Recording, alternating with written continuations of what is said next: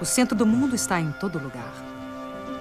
O mundo é o que se vê de onde se está há algo real né, no que a gente vive, o planeta que a gente compartilha. A questão do coletivo ficou muito evidente. Nós, querendo ou não, vivemos em redes o tempo inteiro. A, a coisa só é possível no coletivo. A gente tem que fazer algo, cara. É fazer algo que nos que, que potencialize, que pegue essa potência e, e canalize essa potência né, para alguma coisa que nos fortaleça.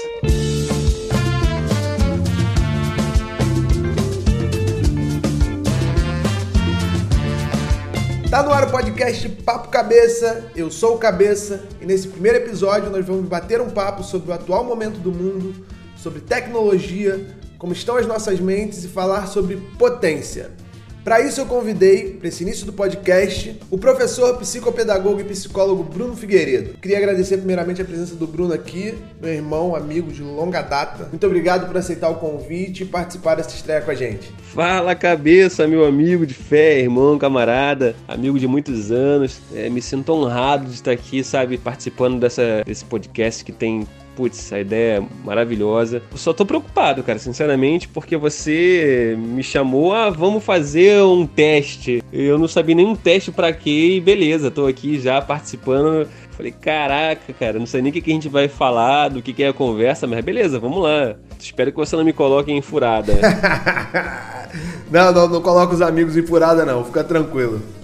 Mas obrigado mais uma vez, valeu por estar participando. Cara, eu acho que para começar eu queria saber o seguinte de você.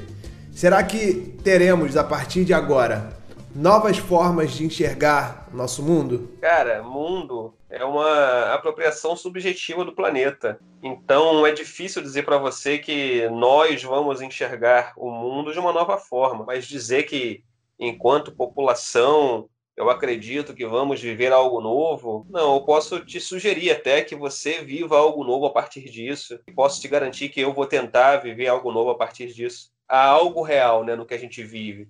O planeta que a gente compartilha, mas mundo é, é aquela coisa assim, é como a gente se apropria desse planeta, como a gente ocupa esse espaço, né? Então é um pouco difícil te responder pelos outros. Como a gente não, não tá mais acostumado, enquanto ser humano, de entender que nós somos uma parte pequena de um todo que é muito maior, é, a gente se depara com uma pandemia que nos deixa muito sem reação, né? Muito impotente diante a esse cenário complexo que dialoga de muito perto com a morte, né? Então nos deixa numa situação muito muito desconfortável. E aí a gente vê que começa a se deparar com o que estão chamando de um novo normal, a refletir sobre isso, sem entender muito bem, porque para nossa geração tudo isso é muito muito inédito, né? Você não me falou que realmente o papo seria tão cabeça, mas vamos lá. É, é. aqui a gente não brinca não, meu parceiro. Eu, eu entendo quando você diz de sensação de impotência, né? essa sensação de que a sua ação sozinha não vai mudar muita coisa, digamos assim. É aquele velho papo, né, de quando, é, sei lá, a gente vai preservar a água do planeta, aquela coisa de aulinha de geografia, né? Se cada um fizer a sua parte tal. Só que isso é muito abstrato, apesar de tão concreto, é muito abstrato. Só que agora a gente vê, né, cara? Porque agora uma coisa que afeta diretamente algo que é a nossa capacidade de preservação, nossa vida, né? O nosso medo da, da, da morte e tal. E aí a gente percebe que é, é essa coisa da coletividade, né? Então, ao mesmo tempo que essa sensação de impotência pode ser lida por essa questão do, do, do, nosso medo, da nossa angústia, né? Mas também, ao mesmo tempo, a gente pode perceber essa sensação de impotência enquanto potência, porque ela traz à tona uma potência de coletividade, né? Que a, a coisa só é possível no coletivo. A, a questão do coletivo ficou muito evidente. Nós, querendo ou não, vivemos em redes o tempo inteiro. Nossa casa está conectada por rede elétrica. Nós agora estamos comunica nos comunicando por uma rede rede social, mas tem uma outra rede que é uma rede que nos une ainda que nós não queiramos, né? E essa não tem como separar, por exemplo, a atmosfera. A atmosfera é uma grande rede. Então, nós estamos aí conectados nessa mesma rede e tentando nos isolar em casa, porque há um, há uma, um ruído nessa rede, né? Que está tocando vários pontos nessa rede. E nós somos os pontos dessa rede. Os humanos se consideram únicos, então basearam toda a sua teoria de existência em sua singularidade. Um é a sua unidade de medida mas não é. Então, Bruno, é que eu acho que culturalmente a gente não entendeu que a gente é parte dessa rede mais ampla que você coloca, sabe? Eu acho que a gente foi culturalmente acostumado a entender, principalmente nessa onda de empreendedorismo, né?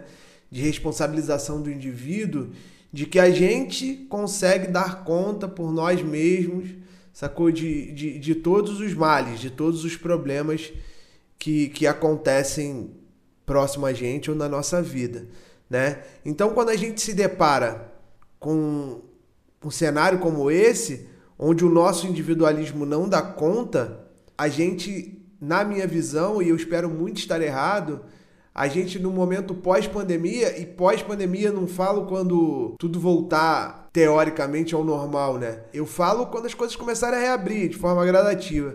A gente vai entrar numa escalada de egoísmo muito grande. Eu tenho esse medo, né? E repito, quero estar errado, mas como é que a gente vai se deparar com isso? No momento que eu acho que deveríamos ter um ascenso de, um, de uma solidariedade, porque vai estar todo mundo fudido o que eu acredito que, que eu vai enxergar é egoísmo. Mas é desse medo que você cita que vem a potência que você não enxerga nesse momento. Mas antes de falar disso, é que você falou assim, ah, essa nova onda de empreendedorismo, na verdade, não é uma nova onda, né? Na verdade, é, é o acirramento de uma onda que vem lá da, do capitalismo industrial, né?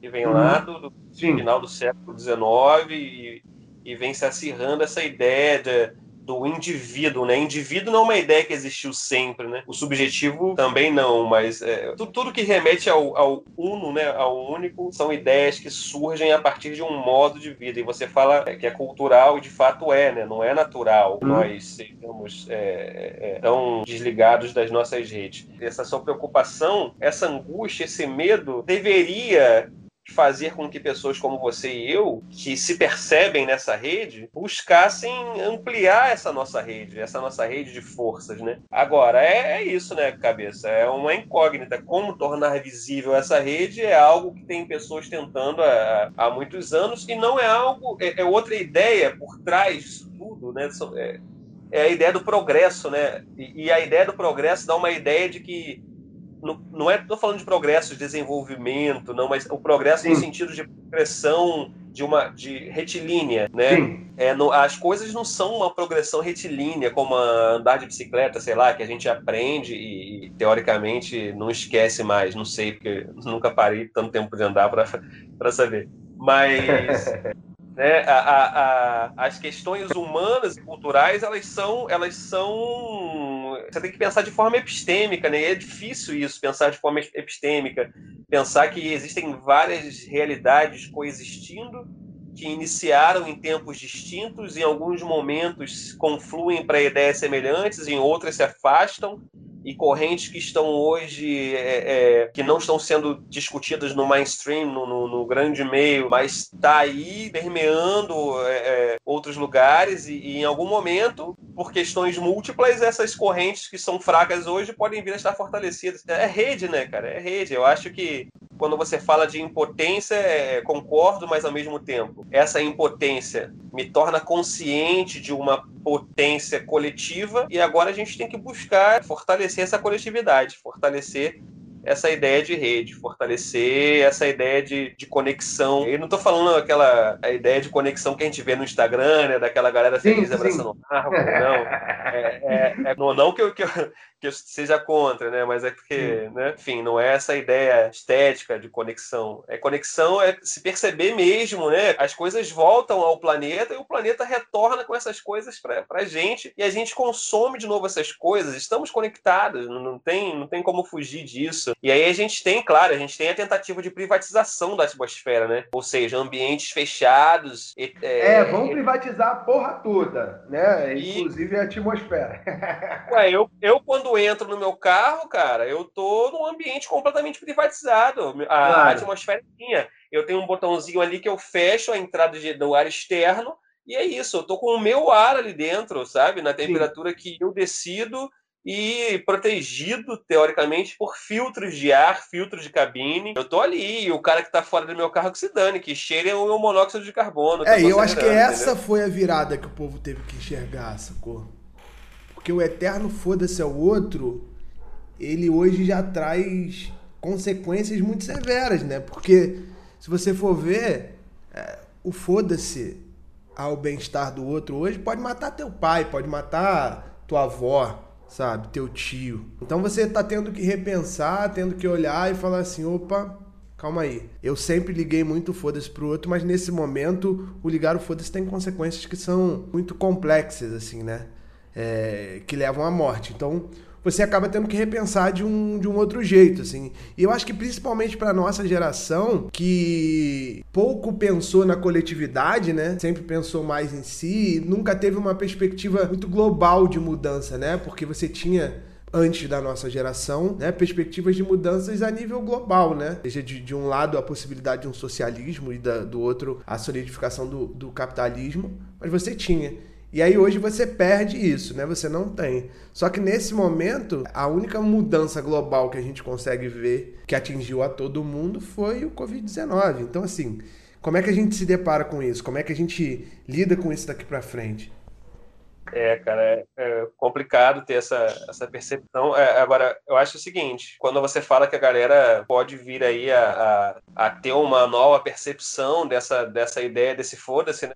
É, eu não sei bem assim se eu estou vendo isso assim eu vejo meus amigos naquela famosa bolha comentando uhum. isso mas não sei ao mesmo tempo eu vejo uma galera querendo voltar ao trabalho assim e, tipo, e, e, é compreensível, cara, né? É, pra caralho, é cara, compreensível. Eu não, tô, eu não tô falando, é porque a galera se acha empresária, grande empresário, mas eles uhum. são comerciantes. Peões, é, é, peão pequeno proprietário, assim. Sim. E ele continua com a ideia de foda-se, tipo, porque de fato ele precisa, né? Mas não consigo, sinceramente, acreditar nessa grande mudança planetária, porque existe uma ideologia maior do que o vírus por trás. Nesse, nesse conflito que você citou, uma ideologia venceu, sabe? Ela continua. E ela tá aí. Não sei se ela vai sair estremecida ou fortalecida, porque o capitalismo é cíclico e ele vive nesses momentos de crise e recuperação, né? Ele se reinventa. O capitalismo é um, é um vírus incrível, né, cara? É, é um vírus para o qual ainda não, não teve uma vacina eficiente, assim. Parece que sai fortalecido, né? Ele se reinventa e diz assim, ó, vocês vão ter que me aturar mais umas décadas aí, né? Ele tem dessas, né? Ele te vende uma ideia mais nova e que você vai achar incrível e vai comprar. Exatamente. Pior, pior que eu vou comprar. E, e eu que critico, vou estar tá lá em algum momento comprando essa nova ideia que vai surgir do capitalismo. Isso também é bizarro, né, cara? É, muitas ações desses grupos, dessas micropotências, elas não conseguem fugir de um assistencialismo capitalista, porque parece que o sistema está amarrado de tal forma que é isso que a gente tem para oferecer. Formas de sobreviver a ele, porém nele. É, é. Eu acho que é isso, é dolorido saber, mas é, é real, né, cara? Se você for pensar, é, hoje boa parte da galera que está à frente das, das estratégias de marketing, principalmente das, da, da questão do marketing digital hoje, cara, já estão se estruturando, já estão pensando com debates avançadíssimos e como é, a gente mostra a necessidade do digital, né, do online para todas as empresas, né? Porque se você for pensar, eles vão entrar numa lógica que é a seguinte, assim, a gente não sabe o dia de amanhã, né? A gente pode ter uma nova pandemia ou uma nova alguma coisa que venha fazer com que todos nós fiquemos dentro de casa, enfim. O consumo ele não vai deixar de existir, então eles estão se estruturando né, e mostrando desde a pequena até a grande empresa, olha, você tem que ter uma presença digital muito forte e muito eficaz, porque caso isso aconteça novamente, você não corro o risco de quebrar, sacou? É cruel? É necessário? Não sei, mas é a realidade, isso está acontecendo. O consumo que é hoje o grande fundamentalismo. Esse, sim, é que é o grande fundamentalismo. Tá falando isso, tá me vindo na cabeça as lives, né? Eu detesto live, eu não assisti nenhuma. Ah, elas é. são legais, cara. Não, não gosto de live e eu acho que a live, não sei, é, pode ser bobeira minha, mas a impressão que eu tenho é que ela tirou o espaço do pequeno. Antes estava lá o, o, grandão fazendo show em casa de show, é, lançando DVD e tal. Porém, em algum momento eu podia ligar aqui a minha câmerazinha aqui na minha pequena rede, fazer alguma coisa com meus amigos. Sim. Agora, por exemplo, eu quero marcar uma live com meus alunos. Uhum. É, até por demanda deles. E aí eu tenho que me preocupar se eu não vou marcar uma live minha de aula de geografia, é, ou de seja lá o que, que eu vou fazer com eles, fora uhum. do horário da, de uma grande live. Então eu tenho que pegar, Sim. olhar é, a semana inteira o calendário de grandes lives e buscar um espaço para mim, porque acabou. Porque é isso. A galera veio com, com estrutura fucking ultra potente. Acabou, aí, sabe? É, cara, nisso, nesse ponto especificamente, eu concordo com você. Acabou sendo um pouco predatório, né? Pros menores. Eu acho que a internet vinha, vinha percorrendo esse caminho mesmo, né? Porque ela surge como alternativa meio underground. Eu lembro que quando eu tinha banda lá em 2006, 2007, eu queria fazer as coisas da internet, colegas falavam assim, cara, sem desmerecer a internet, a internet não é nada. A internet reverbera o que passa na televisão. E era cabeça. Isso tem pouquíssimo tempo. Sim. Em 2006, Sim. 2007, a internet reverberava o que passa na televisão. Hoje, a televisão reverbera às vezes a internet. Às vezes a coisa surge na internet. Né? E, a, e a televisão fica ali apoiada no que está acontecendo na internet para sobreviver a internet tá. ela era essa coisa do, do, do, underground, onde a gente tinha um espaço né, de, de andar ali, tipo, o cara tá com a TV ligada, mas ele vai ali e olha para a internet, fica alternando entre TV e internet. Mas agora não, agora é isso, assim, é, é, se eu marcar algo junto com uma grande live, ferrou, não vai, não vai rolar. É, por aí. Acho que tem os dois lados, né? Tem esse lado mais predatório e, enfim, um lado de, de mais amplo, talvez um pouco mais democrático, não, não, sei bem. Eu acho que você cita uma coisa que é muito importante, que você é o cara da geografia, né? Professor de geografia, geógrafo que faz essa leitura do mundo e também o cara da, da psicologia, né? Que faz essa, assim, grosso modo, essa leitura das pessoas, né? Então eu queria que você desse pra gente um panorama, assim, da sua questão enquanto educador, né? dessa leitura de mundo, já que a gente tem aí toda uma polêmica em cima de EAD, se isso vai ter, vai ser eficaz ou não, né? E por outro lado, como que esse novo momento lida com as nossas com as nossas mentes assim, né?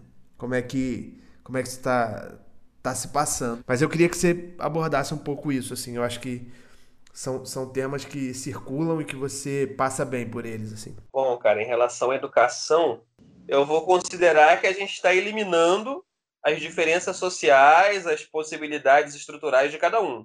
Não, não é, é para eliminar, não, é para pegar nesse ponto também. Ah, é? Não. É, é, não. Tem duas possibilidades de discussão, né? A gente discutir só o técnico, como se todos tivessem acesso, ou a gente começar a discutir pelo acesso. É, exatamente a minha dúvida paira um pouco aí também, saca? Porque assim, a gente tem dois cenários, né? Num primeiro cenário, a gente tem que discutir essa desigualdade, que ela se acentua com a questão tecnológica, porque a gente vai debater acesso, quem vai conseguir acompanhar, quem não vai conseguir acompanhar. Porém, numa outra ponta, a rede privada ela já não está mais perguntando se esse tipo de ensino, levando em conta todos esses recursos tecnológicos, se ele é viável ou não. A rede privada simplesmente está colocando em prática.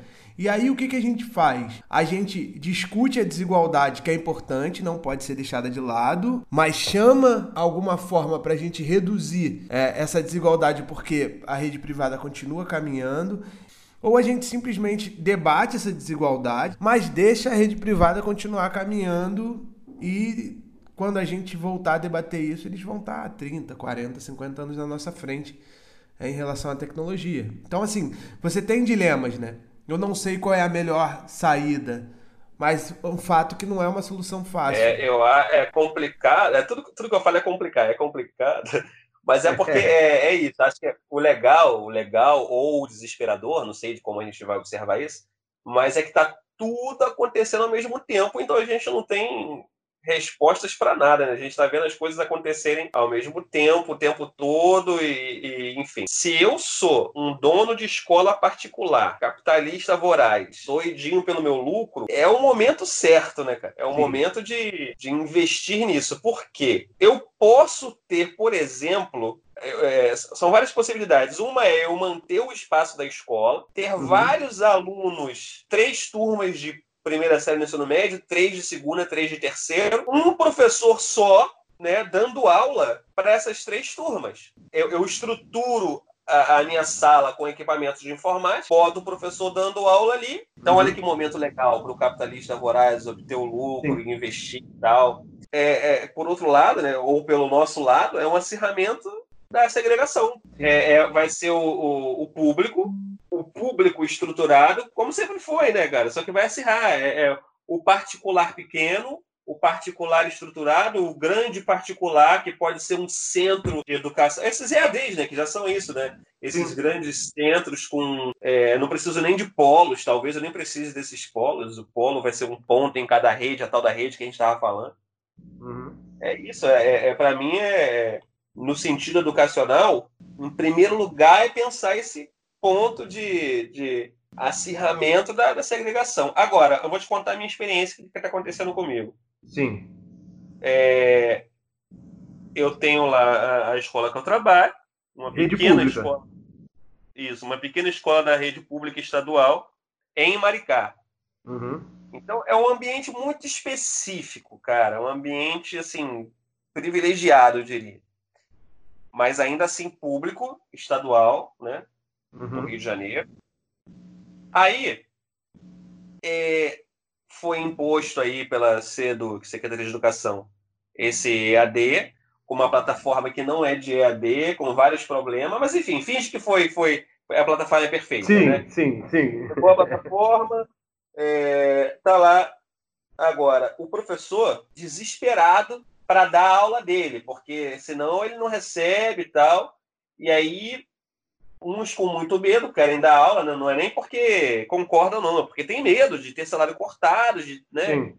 Sim. É, outros querendo fazer um mínimo só para manter o contato e tudo mais tal.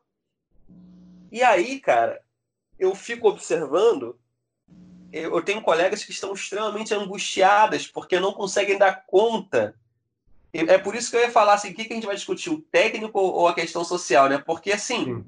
a galera quer dar a aula tradicional na plataforma online. Sim. E aí fica preocupado com várias paradas assim que, que porra, não fazem sentido no mundo virtual. Só que uhum. o mundo virtual já não é mais o mundo da geração dessa galera, desses professores. E, e aí segrega, aí, aí, em vez de segregar só o social, já segrega agora as faixas etárias, né? É, os diferentes mundos, né? Fica tudo muito ressaltado, fica tudo muito evidente. E, e aí a discussão essa semana era como a galera ia fazer a chamada. Eita, porque a, a está exigindo a chamada. Só que a gente é. tem, no levantamento que eu fiz aqui, a gente tem de. É, se eu fazer as contas, um terço dos alunos sem com, com completo, completamente inacessíveis. Então, Eita. um terço dos alunos um terço, completamente. Isso. Que é muita coisa. É muita se, eu falar em número, se eu falar em número absoluto, não vai assustar, porque minha escola é pequena. A gente tem, sei lá, cento e, 167 alunos, sei lá. E, sabe, um terço disso uhum. não está acessando né? É... Mas se você Porém... joga esse percentual de uma rede, né, mano? É gente pra caralho. Isso, exatamente, exatamente. E o meu ambiente, como eu disse para você, é privilegiado. E aí, desses que acessam, tem internet, mas sabe que internet que tem? É aquela internet consumer, né? A internet que é oferecida em pacote pré-pago, que eles Sim. têm e aí o professor fala, é, tem um professor que fala assim, ah, mas para ficar na rede social ele tem. Sim, é verdade, para ficar na rede social ele tem, porque os 15 reais que ele botou de crédito oferece isso, sei lá, 200 megas de navegação e ilimitado de Facebook, porque no é, Facebook exatamente. você é produto, porra, você tem que estar tá lá para consumir. Então Sim. lá você é bem-vindo de graça, né? Uhum. eu não sei quem falou essa frase uma vez, se eu, se eu li em algum lugar, mas era quando um serviço é de graça, o produto é você. É, e o Facebook fez isso magistralmente, né? E todas as redes acompanharam, até a Microsoft ensaiando abrir o código do Windows, porra. É isso. Você tem que estar tá lá para consumir, pô, senão você não consome. É. É, tanto, tanto, é que não há uma real, um real combate à programação pirata. O Windows nem sequer bloqueia de fato o seu computador se o seu Windows é pirata. Porque é importante que você esteja ali, não está consumindo Windows, mas está consumindo outras coisas, desde energia elétrica até oferecendo dados para uma leitura de mercado de graça. Né? É, que Pokémon eu sou? E aí você dá ali várias informações da sua vida que compõem uma, uma lógica de existência, que a existência no capitalismo nada mais é do que uma lógica de mercado. É, eu acho que você citou aí uma coisa muito importante, assim, que é a questão dos nossos dados, né? Eu, eu por exemplo, cago, mas assim, é, vou me cadastro na porra toda. Mas os nossos dados estão valendo muito dinheiro, né? Os nossos dados estão definindo eleições pelo mundo, sabe? Então, acho que por uma questão geracional, assim, não sei. Eu, particularmente, acaba não dando muita relevância para isso. E é muito louco como a gente que nasceu, a gente tem 30 e poucos anos, quase 40 anos, a gente nasceu numa estrutura ali ainda analógica, né? E vai para essa, essa mudança digital, tudo muito rápido, e que a gente necessariamente precisa se adaptar para poder sobreviver. Sacou? Por uma questão de sobrevivência. É? Coisa que, por exemplo, a minha mãe talvez já não precise tanto, mas que eu preciso, né? Deixa eu te contar uma. Você falou uma que, você falou assim, questão de sobrevivência. Aí eu pensei, não, é questão de sobrevivência nesse meio, mas se você não quiser, você não faz. Só que aí, ao mesmo tempo, me veio é, outra coisa que aconteceu essa semana, né? Com a nossa querida Conceição Evaristo. Eu fui lá, a pedido dela, da minha madrinha, que são grandes amigas, ajudá-la. Você entendeu o que estava acontecendo. Mas o que, que é, madrinha? Não, questão de banco, sei lá o quê, conta. Falei, eu vou lá ver o que, que é, não sei grupo de risco, 70 e poucos anos, Sim. uma filha especial, então ela tem um medo considerável de sair de casa, né? Sim. E, e, respeitável nesse momento. Então ela não está indo a banco, não está saindo de casa. Só que ao mesmo tempo ela não estava conseguindo resolver nada na vida digital. Uhum. Então eu, eu, o que eu pensei cai por terra, né? É não, é sobrevivência se você está nesse meio, mas ao mesmo tempo ou vai ser um, um um negar radical, onde você vai ter que plantar a própria comida. Sim. Né? Ou não, ou você de alguma forma vai ter que estar no digital. Meu Deus, o centro de Maricá está cheio. É lógico que está cheio. As pessoas precisam resolver coisas e é. não conseguem. Não conseguem. É. é claro que tem o irresponsável, está lá passeando, alienado. É e ele não é maioria. Ele não é maioria. A galera está na rua resolvendo coisas porque precisa e é. não consegue resolver online, velho. Não é. consegue. Ou seja, a internet, por um lado, integra a sociedade, mas exclui ainda mais. Então, é isto que devemos lembrar. Muita gente vai dizer que não usa internet, e na verdade não usa porque não consegue. Bem, você pegou um gancho aí que é importante, que entra no assunto que eu queria muito falar sobre. Assim. Concordo muito com você, eu acho que a maioria das pessoas que estão indo na rua é porque estão de fato precisando e que a tecnologia, o online, que, que querem que seja a solução para tudo, simplesmente não é uma ferramenta acessível. Para além disso, eu acho que as pessoas, uma outra categoria de pessoas, elas precisam também sair de casa por motivos outros, né? Enfim.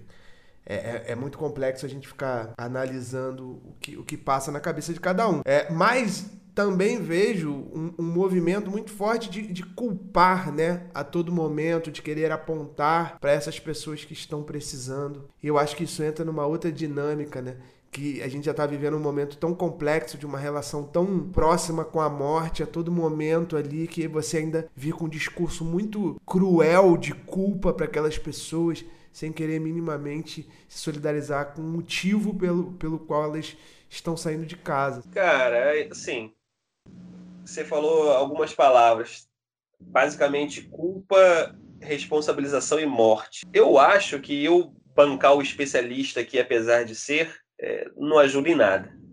Uhum. Eu poderia falar de pulsão de morte, do, do, né, a partir de Freud, falar de pulsão de morte, falar numa angústia num, num, sentido mais técnico, mas eu acho o seguinte.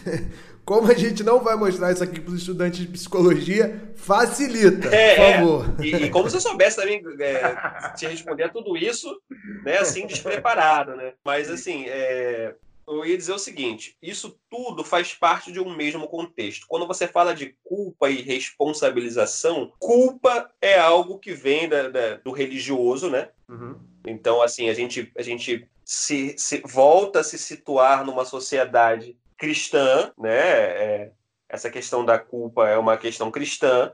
Responsabilidade, né? A terceirização da responsabilidade, como se a, quando a gente diz que a culpa é do outro ou a responsabilidade é do outro, né? É, é, é uma coisa bem industrial, né? De terceirização, de responsabilizar é, é o outro e diminuir o custo que isso tem para nós mesmos, né? Então, uhum. às vezes eu, eu, observo que a gente culpa, culpa o outro para diminuir um pouco do peso, do custo que essa responsabilidade tem sobre nós devido àquele início lá do papo, naquele sentido de impotência, né, cara? Então, assim, mas é isso. É, o que ajuda agora né, não é nem discutir a origem do contexto e nem discutir a, a técnica da pulsão de morte ou da angústia, mas eu acho que o que ajuda agora a gente é a geografia e não a psicologia. Boa, é a geografia no sentido da rede mesmo. Eu acho que não tem outro caminho é, senão ampliar e fortalecer né, essa nossa rede de força, cara. Ontem, por acaso, eu estava conversando com o Rafael e ele falou assim: vamos tomar um vinho. Aí eu mandei para ele ué. Eu não entendi, porque ele, ele, ele, super respeitando a quarentena e manda para mim: vamos tomar um vinho. Né? Eu falei: ué. Aí eu batei o ué a ele. Ué, o quê? Eu abro um vinho daqui, você abre um vinho daí, a gente bate um papo online, porra. Aí eu é. falei: é tão óbvio, né? É. Mas é isso, assim. É, é, ou seja, o que, que, que, o Rafael fez e que dá uma, uma possibilidade de resposta para a gente? Pegar o que é possível e fortalecer isso que é possível. Uhum. Tipo, eu quero ver e abraçar os meus amigos, mas isso agora não é possível. É uma uhum. questão de sobrevivência. Então, o que, que é possível? Eu pego o meu vinho, ou a minha água, ou o meu suco de laranja, a minha cerveja, abro daqui, meus amigos abrem de lá, da onde estiverem, e faz o que a gente está fazendo agora. Não sei se alguém vai ouvir, e quando essa, se alguém ouvir ou não, é mais um tempo que a pessoa. E é isso, e vai se ocupando de coisas boas. É, ou simplesmente se ocupando de coisas, né? Porque a gente tem que fazer algo, cara. Né? É, fazer algo que nos que, que potencialize, que pegue essa potência que você chamou de impotência Uhum. Mas, de qualquer forma, é uma potência, né? É, e, e, e, canalize essa potência né, para alguma coisa que nos fortaleça.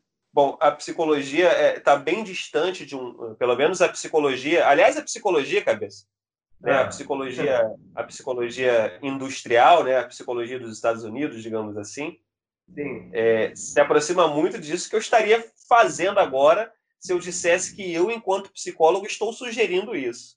Sim. Né? Então, por isso até que eu digo que a, eu, pego, eu pego a resposta, a minha resposta pela geografia, né? Uhum. e digo a você que eu faço isso. Né? Eu busco fortalecer uma rede, mas não sei se essa é a resposta correta para um outro. Né? É, e nem é a intenção ter respostas prontas, né? Ter fórmulas. Pegar alguém pelo braço, encaminhar e dizer assim que faz, né? Eu acho que o intuito é mais uma provocação mesmo para a gente ter uma outra visão possível, ou uma visão possível dentre várias é, do que está rolando e do que, do que pode ser feito, né? De como a gente pode refletir em cima disso, né?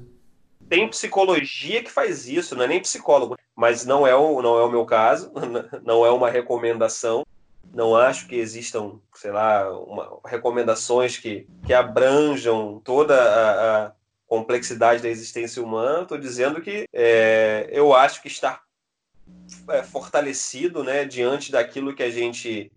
E não é força, tipo, He-Man dando aqueles conselhos no final do programa, não, né, cara?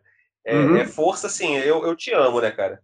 Amo mesmo, meu amigo. Então, assim, você é uhum. é minha força, cara. Eu quero estar aí próximo de você Sim. Quero estar te ouvindo, quero estar produzindo algo contigo, ou então quero estar fazendo nada contigo, porque também tem essa exigência de produzir, de ser criativo. Não, eu, eu quero estar fazendo nada contigo também. E aí é, é isso, quando eu falo de, de potência, é tentar é, é, ver, fortalecer esses bons afetos, né, cara?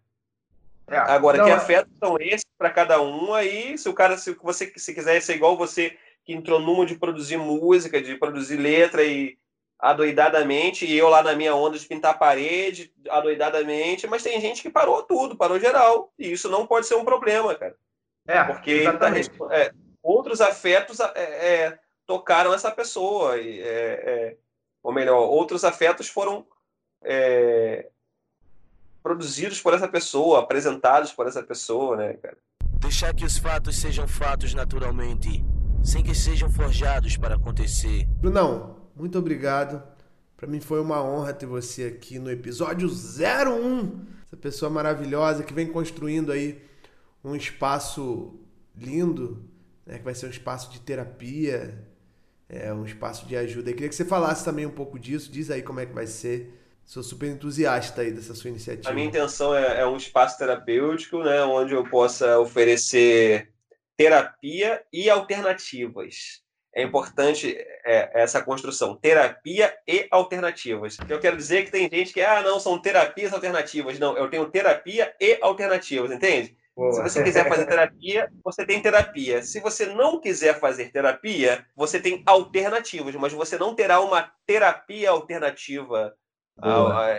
Brunão, para fechar, eu queria que você deixasse aí uma recomendação ou de um livro, ou de uma música, ou de um filme para os nossos ouvintes aí curtirem. O que, que você recomenda pra gente? Fala aí. Caraca. Eu vou falar uma música. Fala pra vou mim. falar uma música de um autor, de um cantautor uruguaio, é, um, um cara chamado Jorge Drexler. Jorge Drexler, né?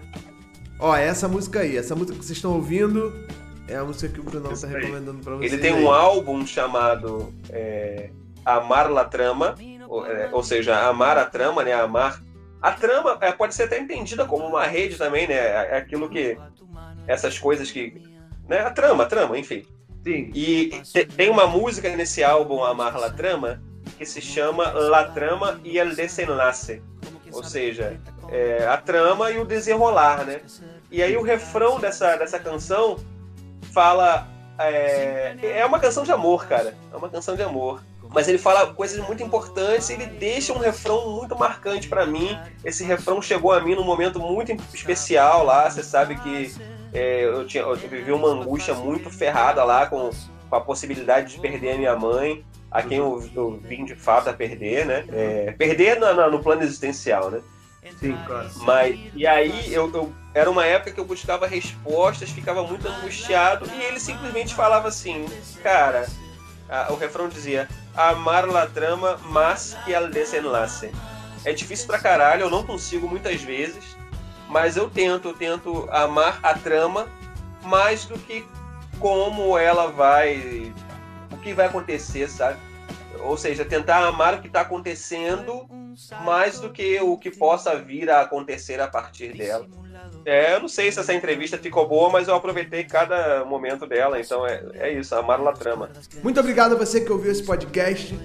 Vamos trocar ideia, dividir opiniões e seguir em frente. Sincronizados, dos paseantes distraídos han conseguido que el reloj de arena de la A ideia dos humanos administrando o mundo, os oceanos, as florestas, as paisagens do mundo, para além da, da, da nossa é, voracidade de comer paisagens, a ponto de não ter o tempo de conhecer, devora antes de saber o que é, a visão utilitária que a ciência continua ainda reproduzindo sobre sistemas de vida pode ser um cacuete desse mundo utilitário, desse mundo que produz uma ideia sobre a vida que classifica, discrimina e seleciona o que é para continuar existindo e o que pode ser deletado.